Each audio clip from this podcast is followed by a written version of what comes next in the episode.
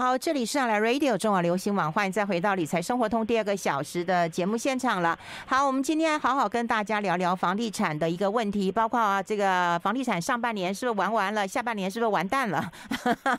然后呢，对于建商怎么来看啊，这个房地产的一个暴利，还有呢，消费者怎么样来看这个二十年、三十年、四十年的房贷？我们今天线上连线的来宾就是我们的好朋友天时地利不动产顾问公司的总经理，也是我们大家非常喜欢的张老师。张先明，张老师好。哎，韵芬，各位听众朋友们，大家好。好，这个房地产玩完了没有？我们先来谈谈今天是什么日子，韵芬啊？五二零啊，你 五二零哈，对，没错。你爱我吗？我爱你。呃，这只是五二零的第一个层次而已。哎，所以我们今天呢，就从五二零来谈谈起吧，哈。那我我认为说五二零啊，基本上有四个层次哦。那呃，年轻人可能会像刚才韵芬提到的，就是说，哎，五二零啊，这个是我爱你，很多人可能会在今天这个日子里面呢，来做一个告白哦。那所以呢，也有人把这个五二零这一天呢，啊，形容成叫做类情人节。哦，类情人节，嗯，你好，跟得上时代潮流哦。对对对，没错，因为我们这个呃疫情指挥中心很会不是发明创造一些名词嘛，哈、哦，嗯，之前不是有类普筛呀、啊、什么之类的，嗯，啊，所以呢，五二零也被形容成是哎新的类情人节这样子。那情人节的第二呃五二零的第二个层次的意义呢，今天是呃世界蜜蜂日。不知道的听听众朋友们有没有知道有这一个日子？不知道。哦、那因为大家都知道嘛，蜜蜂是啊采红采那个啊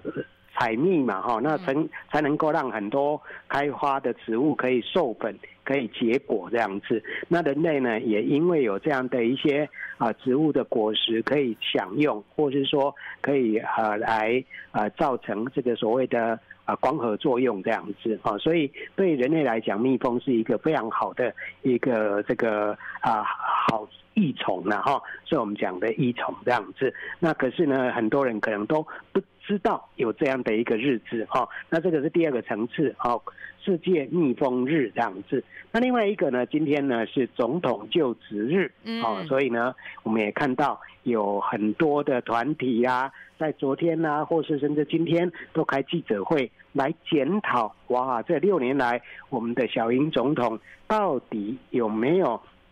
实践他的一个啊政见？好，那所以昨天我们看到漕运人士呢有提到，就是说呃，这个六年来呢，年轻人好像更加买不起房子。嗯啊，小英政府在二零一六年提出来的房市啊，这个所谓的三件呢，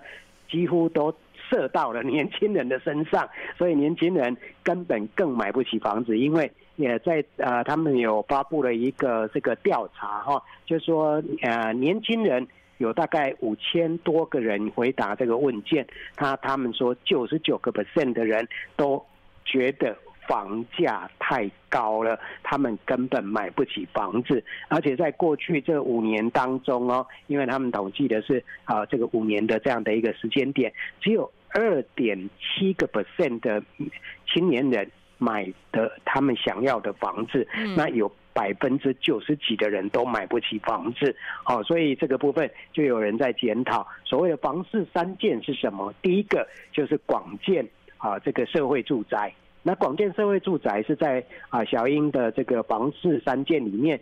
大概目前比较推的风风火火的这样的一个政策，可是呢，离他的二十万户的目标还是非常的遥远。台北市只要有这个社会住宅盖出来，哇，能年轻人去申请，几乎都是排队排到啊这个天荒地老这样子哦，所以这个第一件感觉上好像年轻人也是。住买不起房子，可是也租不到这个所谓的好的社会住宅哦，所以这个部分还有待努力啊，能够冲刺到二十万户的这样的一个目标。那另外第二件呢，就是说改革房产的这个税制。那这一部分呢，啊，这个漕运说啊，这个小英政府啊，几乎没有动。啊，可以讲得更白一点，几乎不敢动。所以呢，啊，小英那时候提出来的改革房产税制，最主要最主要是要提高房屋。哦，房地产的持有成本，可是这一部分包括囤房税啦，包括我们的房屋税、地价税这一部分，几乎几乎都没有动。好、哦，那只有各县市有在推囤房税，那离啊这个朝运人士的一个目标还是非常遥远。我们之前在啊节目中也有提到过，所以这个跟啊真正的囤房税还是差距很大啊。所以这个第二件呢，完全都是。没有在推的。那第三件呢，就是说啊、要改革租屋市场的黑市的那个状况。那这一部分的话，小英政府也没有大动作在做哈，只有推出所谓的三百亿，好像今今年要推出三百亿的啊这个所谓的租屋的补贴。可是呢，对于所谓的租屋黑市，包括啊这个租金啊这个有成交的话。没有去做实价登录这一部分呢，这个中华民国啊，这个不动产啊，这个中介工会已经谈了好几年了。那政府呢，一直都没有正面的回应，那让人家觉得说政府在这一部分好像也是在打假球这样子。所以这个是所谓的啊房市三件，在五二零的时候呢，来。检视一下六年的这个小英政府，感觉上好像真的是还让人家有一点点的灰心哈，甚至会觉得说更加没有那个啊希望这样子，特别是年轻人，房价这么高，只能望物兴叹。哦，所以这个是第三个层次的，我们讲的五二零。那再来呢，第四个层次就是我们讲的五二零房市的档期啦。哦，那这个部分啊，英芬就在问，就说，哎，到底今啊这个上半年的房市是不是玩完了？下半年有没有希望？那我们来看看五二零档期，大概就可以来检视一下。到底哎，上半年是不是玩完了？下半年是不是还有机会，或是还有没有啊、呃、这样的一个曙光？那到目前来看的话，我们看到五二零档期推案量确实有一点点的萎缩。那特别是这一个月来，哈，从四月份到现在来看的话，来人状况啊，几乎都是惨兮兮的，哦，不只是预售屋哦，中古屋市场也是一样。那因为中古屋呢，就是要带看嘛，那因为这这几这几天哈，这几段时间几乎都是上万人的确诊呐，啊，所以呢，很多啊民众。根本不敢去啊、外出看屋，甚至呢有些房仲业者呢自己都不敢带看哦，那也担心说啊、自己会不会中奖这样子哦，所以这个部分造成市场上的一个恐慌效应，比去年五月份的时候还要来得紧张，还要来得紧张哦。那所以呢啊预售屋市场来人已经大概有两成的一个衰退。那在成交率这一部分呢，也大概有一成的这样的一个衰退，所以啊，这个市调的机构就说，哎，现在预售市场啊，在这段时间是呈现一个双降的这种情形啊，所以这个。看起来并不是什么样的一个乐观哦，可能还会延续一段时间。那因为现在我们看到的疫情啊，这个不管是中央疫情指挥中心，或者是一些啊这个呃医学的专家，他们都预估啊，可能到。啊，从五二零到五三零这一段时间才会进入到高峰啊，所以呢，大家可能还是要严阵以待啊，大家还是做好个人的一个防疫的措施哦，所以大家可能至少门前雪要去看屋，或者是说想买屋的这样的一个需求跟欲欲望就相对比较低，所以除非说疫情可以啊很快速的啊从高峰啊回复到一个相对大家可以跟。病毒啊，跟疫情共存啊，而不会有太大的干戈的情况之下，这个房市交易才可能慢慢恢复到一个比较正常的一个状态。没有的话，下半年可能还是会让大家蛮担心的。哦，因为我们是看到那个房仲的新闻，房仲就说哦，拜托，很多的房仲业者也染疫了，根本也没办法带啊这个人家去看房子了哈，所以这当然是疫情的一个影响。但也有人讲啊，疫情在高峰过了以后，可能慢慢就会缓和下来。所以我说，如果上半年那么看起来是萎缩的，那下半年会不会有机会？还是下半年就直接完蛋了？我们待会来看看几个打房的政策，还有几个这个呃贷款的政策，从二十年。年、三十年，一直到四十年都有这样的一个房贷了。哎，我们先休息一下，好不好？我们先休息一下，那么进一下广告。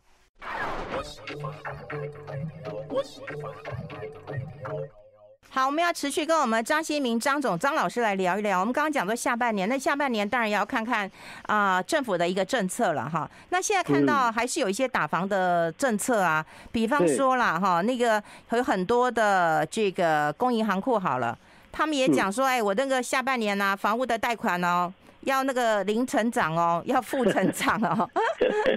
然后不是说要限缩三十年的一个房贷吗？嗯嗯嗯嗯嗯，对，是啊，所以呢，如果说要看。紧接着下半年的这个房市来讲的话，嗯，可能还是有很多的这些变数必须要去观察。那我们刚才提到的这个疫情的部分啊，当然就是说，如果能够在这一个月达到高峰啊，今天看到是八八万五了哈，比去昨天稍微下降一点点哦啊，所以呢，这个部分在在月底之前，如果能够啊把这个疫情的这个变数赶它这个厘清的话，应该呃大家会比较。放下一颗心，能比较愿意出来来看房子，或是甚至有需求有刚需的话，就会买房子这样子。可是呢，这个只是其中的一个变数而已。第二个变数就是刚才运分也点出来了，政府的打炒房这一部分呢，好像一直都不松手这样子哦。所以呃，这个包括央行呢，在上个礼拜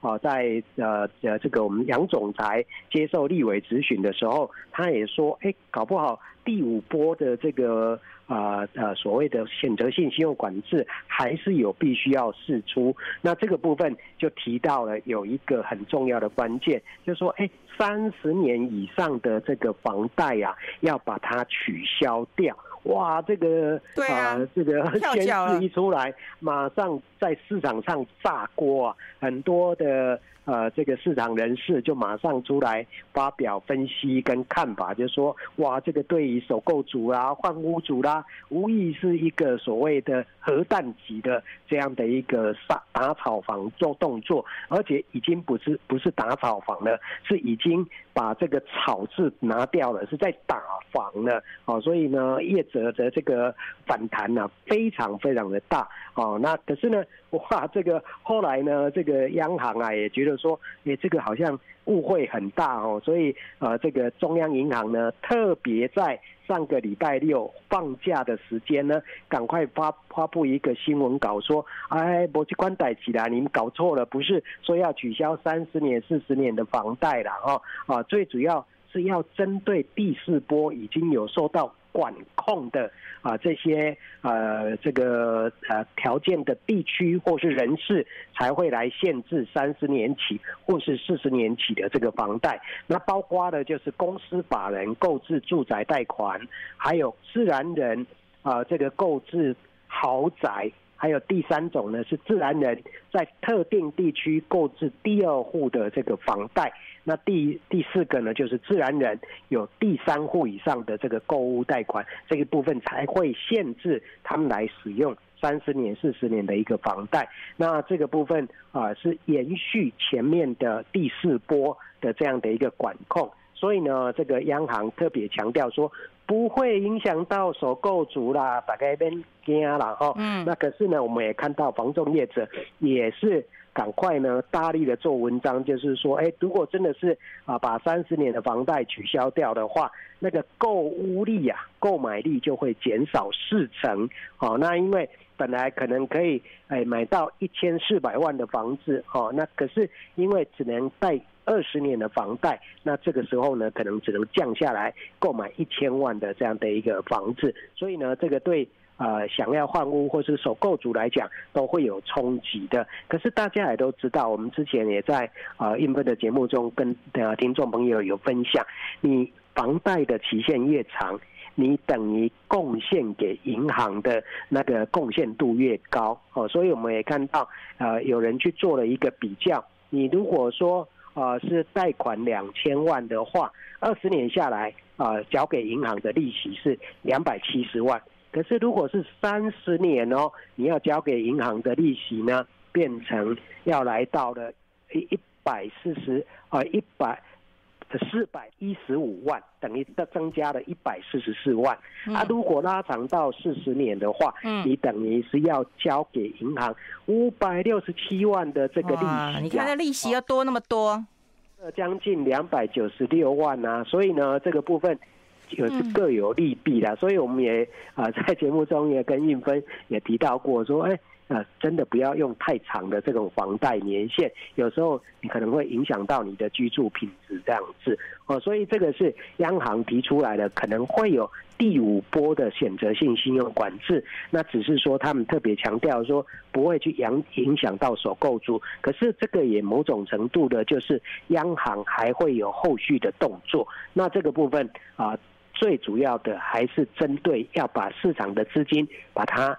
管控住，把它抽回来。所以呢，市场如果没有资金这样的一个所谓的啊动能的话，房市还是会受到很大的冲击的。所以这个是央行这一部分。那上个礼拜还有一个也是关于政策面的，那倒是业者提出来的哈，就是有一个算大佬级的建筑业者在记者会的现场就跟媒体讲说，哎，这个内政部丢出来的这个五大。啊，这个修法要打炒房的啊，预售屋换约这个部分呢，可能会有所松绑哦。那这个呃说，哎，只要是平转，或是说没有获利哦，那就可以换约。那跟内政部讲的所谓的换约。都不可以禁完全禁止的情况之下，好像这两个是冲突的。那这个业者呢，丢出这样的一个空气，实际上也不只是完全是啊这个啊这个试探气球的氛围，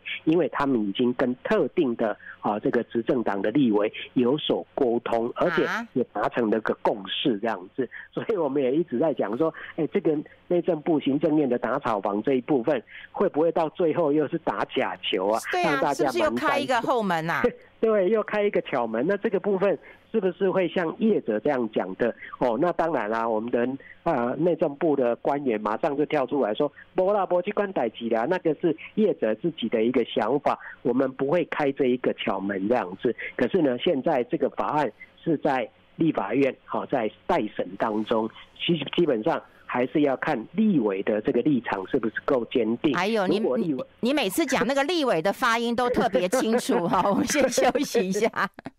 I like 103, I like 好，欢迎回来理财生活通，我是夏云芬啊。那么今天我们连线的真的是博学多闻的张新明张总张老师，哎，真的，今天是世界蜜蜂日，我们真的查了一下，我想说，我怎么我怎么。谁把酒没听过？你这太厉害，你这太厉害，佩服你，佩服你。哎，那我们刚刚有提到了立委有可能哈，就是要要要开后门，这个我们不知道了，就看未来会会怎样了哈。那说实在的，现在嗯，你现在看这个市场啦，有钱买的他还是会买啦。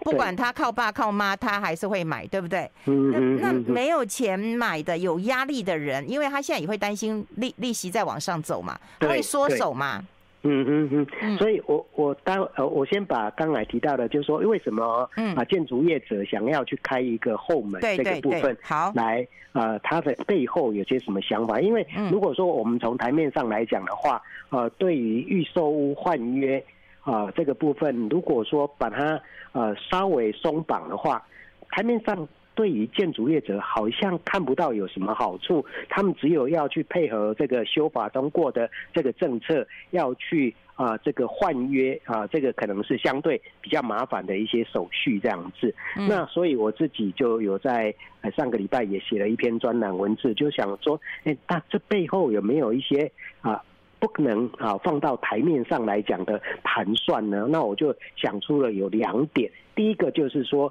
这些建筑业者现在因为刚才韵芬的提到了，已经开始在升息了，然后呢资金又在退潮。如果说好不容易在过去一年两年已经卖出去了预售屋，因为啊，政府的这个打炒房让预售屋换约完全禁止的话，那等于就有很多投资客他来不及把它转手的话，就会呃回来跟建商解约，或是甚至就不让他断头，那业者等于又要承受这些投资客的物件。现在要叫他们再去卖这些房子，相对比较困难，所以呢，面对的风险也比较高，所以这个是业者不愿意讲出来的第一个原因。第二个呢，就是说，哎，内政部的一个修法完全禁止换约，等于是要把投资客完全赶出这个房屋市场，让自住客有一个比较干净。没有炒作的这样的一个环境，所以呢，我把它形容就是说，跟我们现在的疫情的跟那个呃形容一样，就是说我们本来啊、呃、对于疫情是要清零的哈，可是呢啊、呃、内政部在啊、呃、打炒房这一部分也希望把这个投资客清零，可是呢业者是希望说跟投资客共存啊啊，就是说哎市场上有一些投资客对他们来讲还是比较有好处的话，对。呃，这个要预收可可能一下子能够冲到两成三成，相对是比较好的。如果完全市场上投资客都是清零的话，他们完全只能靠刚性的需求。那刚性的需求有时进啊，对他们来讲的话，后续要再卖一些新建案就会比较吃力。所以这个部分是我认为说，哎，这个业者为什么要这样的呃做一个巧门的呃一个打算，可能有这样的一个考量点吧，哦，嗯，那所以呢，我们再回到运芬刚才提到，就是说，哎，那现在呃业者呃已经面对到的这个升息，然后呃下半年来讲的话，可能啊，呃，这个还会持续的升息，加上目前我们看到的啊，呃，股市。也是动荡的非常厉害哦，那对资金面来讲也是不利的。那这个下半年可能也这些都是很重要的一些变数哦。那如果说业者能够争取到在修法上面能够有一些更啊这个和缓啊冲击力道比较小的这样的一个法案的话，相对业者就不会苦哈哈的，或是说甚至担心会不会有所谓的啊这个。啊，所不是软着陆，是所谓的硬着陆的这样的一个情形，这样子。嗯，那现在呃，我们该怎么去观察？像我今天还有看到啊，呃，这前两天看到一个新闻啊，哈，建商他也在嗯抱怨呐，哈，也在抱怨啊，说我们不是暴利行业啦，哈，他讲的我都看不懂。啊，这个之之前就有另一个业者有讲出来，所以我自己在脸书就有提到，就是说，嗯，业者来讲，建筑业者不是暴利行业。这个我我我就在下面写一个文字，就是说，这好像是在讲此地无银三百两。那当然了，我们看业者就是也列出了很多这些成本项目啊，用所谓的数字来说话，希望说让大家诶可以。哎，了解。而业者在呃盖房子这个部分，也是有他们的一个辛苦度，有是有有他们的一个甘苦所在的。然后我们看到，就是说，刚才韵芬提到了，我也把这个资料找出来，就是说，嗯，业者在讲的是所谓的成本面来讲的话，当然有几个啦，就是土地嘛，哈，那再来就是营造成本嘛，哈，管销啦，还有相关的。税啦，还有利润这一部分，那最重的一块就是土地啦，哈，那占了大概，如果说一个建案，它的一个房子的成本大概有这样，快要接近五成，有些地方搞不好更多，哈，像台北市搞不好有些快要到六成这样子。那另外营建成本呢，大概有将近两成到三成。那因为这两年来营造成本一直上涨，这个也是。业者不断在哇哇叫的一个地方，他们说啊，我们的营造成本已经涨了两成三成，我们的房价不可能跌这样子。可是呢，我们刚才已经点出来，这个营造成本占了房价的这个呃成分里面，大概只有两成到两成五。所以呢，即使说呃这个营造成本涨了三成，对房价来讲的话，那个涨涨幅还是相对有限。最主要的还是土地。那土地这这一阵子就是因为。政府标售土地，很多地方的这个地价也跟着大幅度的一个翻扬，所以呃，这个业者也在讲说啊，我们没有在炒房价啦，最主要是因为政府的土地不断的飙高哈，所以政府才是真正的元凶这样子啊，所以业者也是有苦难言这样子。可是呢，我们刚才啊，韵芬一直在讲说看不懂哈，基本上业者讲的这些。台面上的，我觉得也还是台面上的这些数字，当然都言之成理。可是呢，业者还是有一些台面下说不出来的一些所谓的呃可以获利的地方。实际上，我们一般民众可能都是哑巴吃黄连，根本可能也是也也许知道，也许不知道，就偷偷的吃闷亏的这样子。那所以。所以我们讲了，就是台面上面这些已经有算成功，或是说啊每年有获利的这些建设公司，他们你们看，他们等于。几乎这两年来都是吃香喝辣的，所以他们说，哎，不是暴利行业，那是什么行业？我们这些人不是变成是 最最最可怜的一群人吗？对呀、然后你告诉我说你才赚十趴，拜托，我怎么样都不相信。我们待会讨论。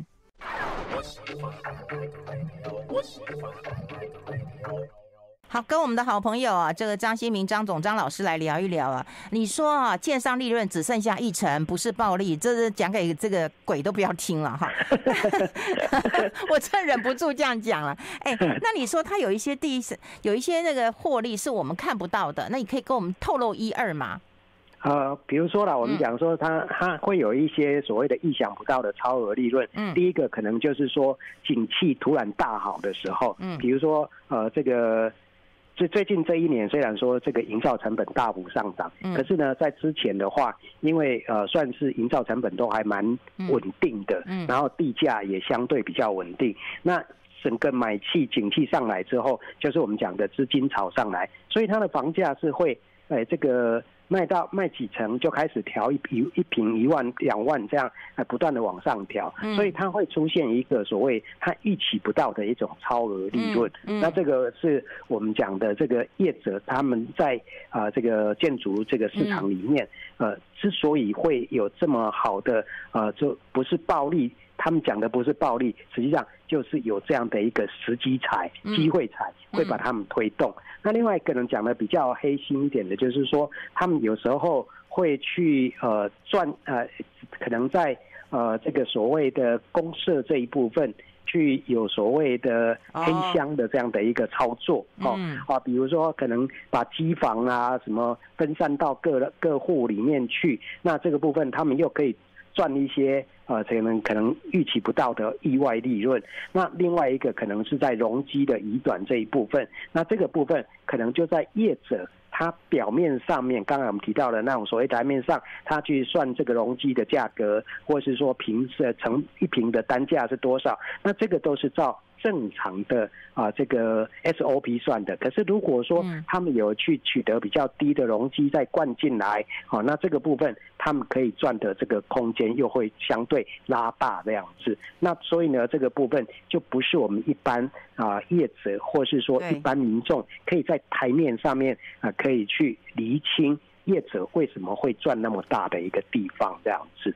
啊？所以呃，这个业者讲说不是暴利行业，很多人可能像玉芬一样，都会觉得说。他真的很可笑这样子，对啊，对啊，所以哎，也也不是我们要吐槽他呢。我们觉得说，一个企业不管是你从事什么样的行业，有赚钱当然是对，是好事啊，对社会都是有好处的。只是说应该该赚的赚，而不是说有时候在相对可能有一点模糊的地带去操作的话，这个就会比较让大家诟病的一个所在了。对了，而且你看，我们两个都一直认为，就是说，我觉得每一个人有一个安身立所的地方，那是应该的，它不应该变成是一个炒作的一个一个工具啦。嗯哼哼，啊，就这么多年我们都这样讲，可是没有用啊。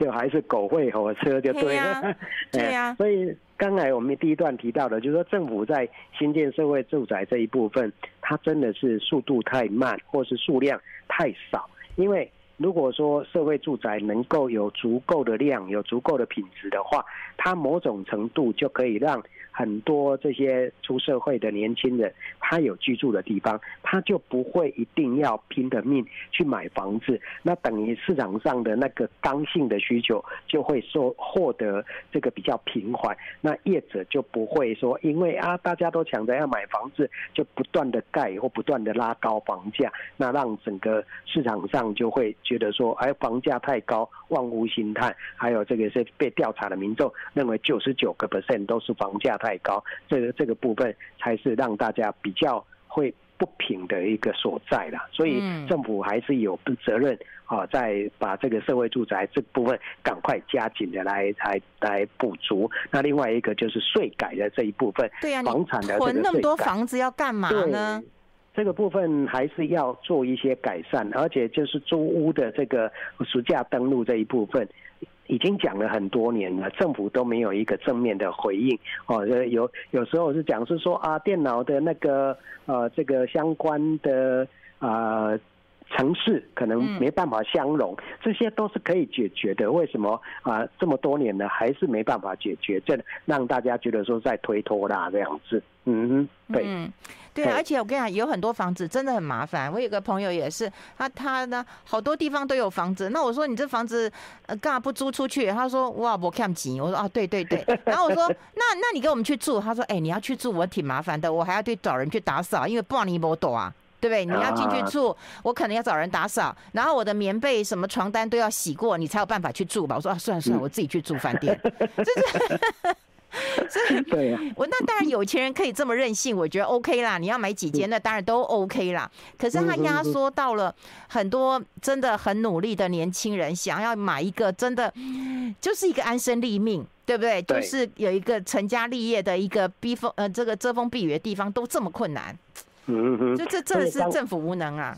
对，所以我们刚才也有提到那个三十年房贷这一部分，假设它真的是啊被取消掉了哈，因为虽然央行有否认，可是呢，我觉得说这个部分对市场的影响还是相对比较轻微的，就是说有钱人他们根本就是刚才像应芬讲的，就是任性嘛。根本你把它取消房贷这一部分，即使都不给他贷款，他还是口袋很深啊。对，我们看到这一段时间不是有很多呃，这个包括航海王啊，因为赚太多了，嗯根本拿着现金捧着现金好几亿就去买豪宅了。对呀，一下根本嗯呃这个眉都不皱一下，所以这个部分根本不用靠银行嘛。这个市场这些有钱人太多了，而这是有。呃，首购族群，他们真的是需要银行来帮忙推一把，或是没有没有银行推一把的话，可能就只能呃渴渴望就是自己有一个富爸爸，帮自己来来缴这个首期这个自备款，没有的话真的是很困难很困难。在都会区啊、呃，这么这么样的一个物价上涨，尤其你看我们现在所有的这个。啊，日用品啊，食的用的啦，交通费用啊，几乎都大幅度的上涨，让年轻人真的是在疫情之下更是不容易生存生活下来这样子。嗯，真的是很很辛苦的年轻人。哎，待会我们来聊一聊那个三百亿好不好？那个租金的补贴，好，到底有没有用嘛？哈，我们先休息一下，进一下广告。I like 好，我们持续跟我们张新民张总来聊一聊啦，因为我们刚刚讲了房价还是居高不下的哈，那未来还有升息的一个效应啦哈，那租金市场呃有比较稳定一点吗？呃，租金我们看到这个主计总处公布的这个租金指数啊，嗯，持续的创历史新高。哎呦，对，所以我们讲说，哎，年轻人买不起房子哈，现在连租房子都也是相对负担更加沉重。所以呢，在之前我们看到行政院长苏贞昌他就有特别呃开记者会，呃这个说啊，今年呢会扩大租金补助的这个专案，那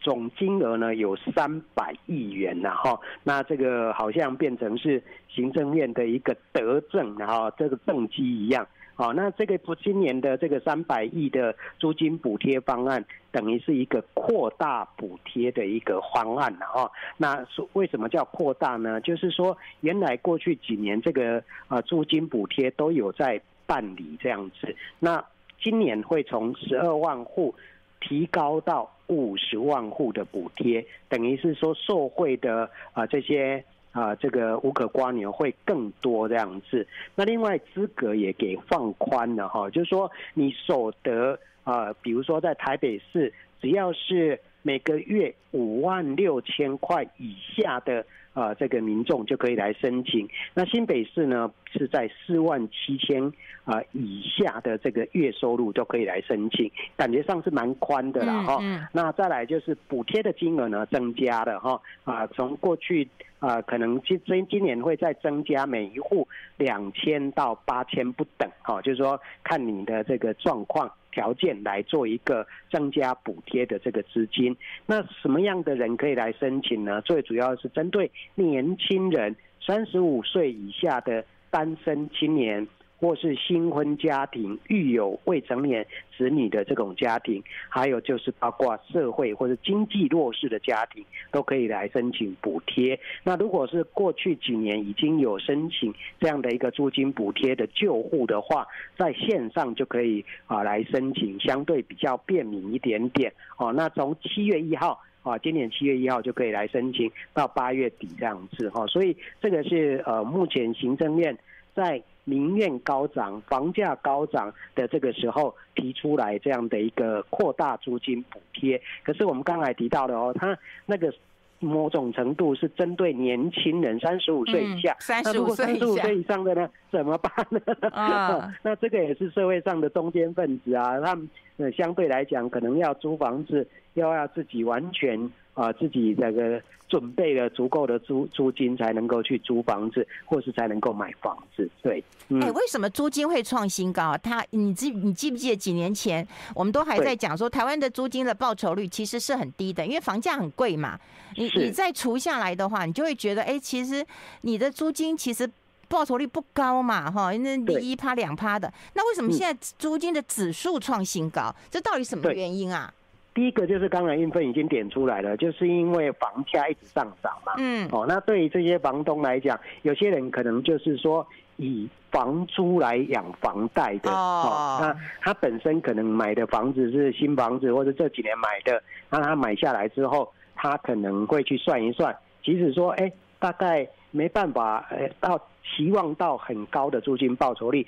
可是呢，因为把房价某种程度反映到租金的话，它就会比过去相对啊、呃、中古屋啦，或是老房子的这些租租客来讲的话，它的房租就往上涨。那另外一个就是我们刚刚有提到的囤房税，现在各县市政府有在推囤房税，那呃某种程度这些房东们呢也会呃在。租约期满之后，也许在下一个年度或是下一个租客的身上，他们就会把这一部分反映给这些房客，所以呢，这个也造成就是说房房租的指数啊不断的往上攀升，几乎都没有回头，几乎都没有回头。那这个也是我们看到主管的内政部啊主管机关，他一直在反对，就是说啊这个不要推囤房税，因为这些房东们啊几乎都是啊这个所谓的黑心房东，就会把这一部分转嫁到房客的身上，所以推囤房税，内政部的说法说啊对这些无可瓜牛更是。会是最后的受害者这样子哦。那可是现在我们看到前一阵子这个崔妈妈基金会也有召开一个记者会，就是说希望啊这个呃财政部能够把这个租金的啊这个扣除额呢能够拉高这样子。可是呢内政部也是非主管机关，他倒是跳出来反对哦。那这这两天呢看到。财政部因为这个啊，漕运人士公布了这个所谓的租金指数，或者是说民众买不起房子的这样的一个民怨很高，他。昨天我们看到财政部部长好像就是说，哎，这个会期呢会提出哦，这个所谓的租金的这个扣除额会把它提高。那这个部分啊，可能相对比较符合市场期待，只是说它到底提高到多少，是不是能够跟市场的那个标准符合？这个可能是这些无壳蜗牛们最关心的地方，这样子。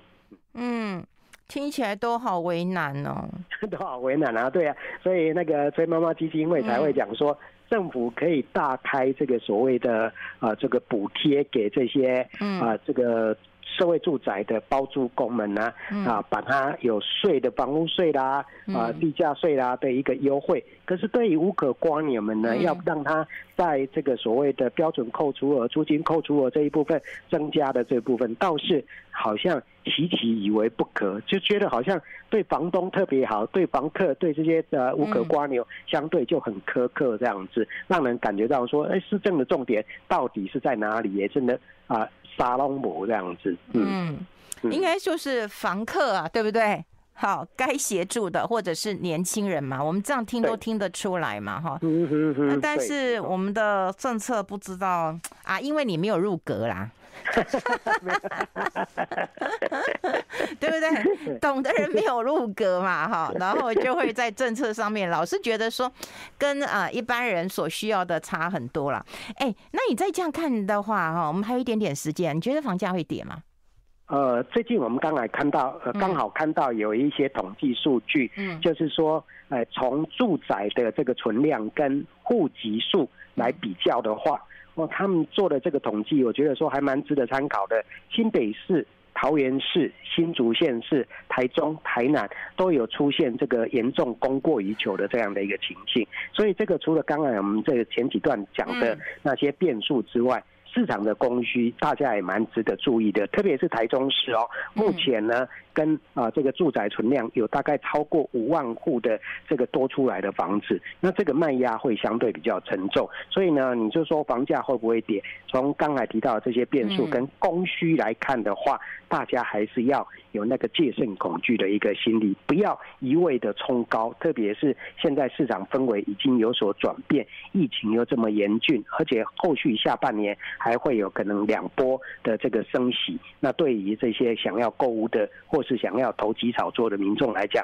都是可能相对来讲变数会变得更大。更重这样子，嗯，而且你看嘛，现在看起来的确氛围不大好。那如果说要接的话，也不急嘛，我们就看看嘛。因为供需真的是一个很重要的指标，供给那么多，需求没那么高，你价格必须要能够下来的。好，今天非常谢谢我们的好朋友，那么张新民跟大家做这么清楚的分享。我觉得最最让我惊讶的还是世界蜜蜂日，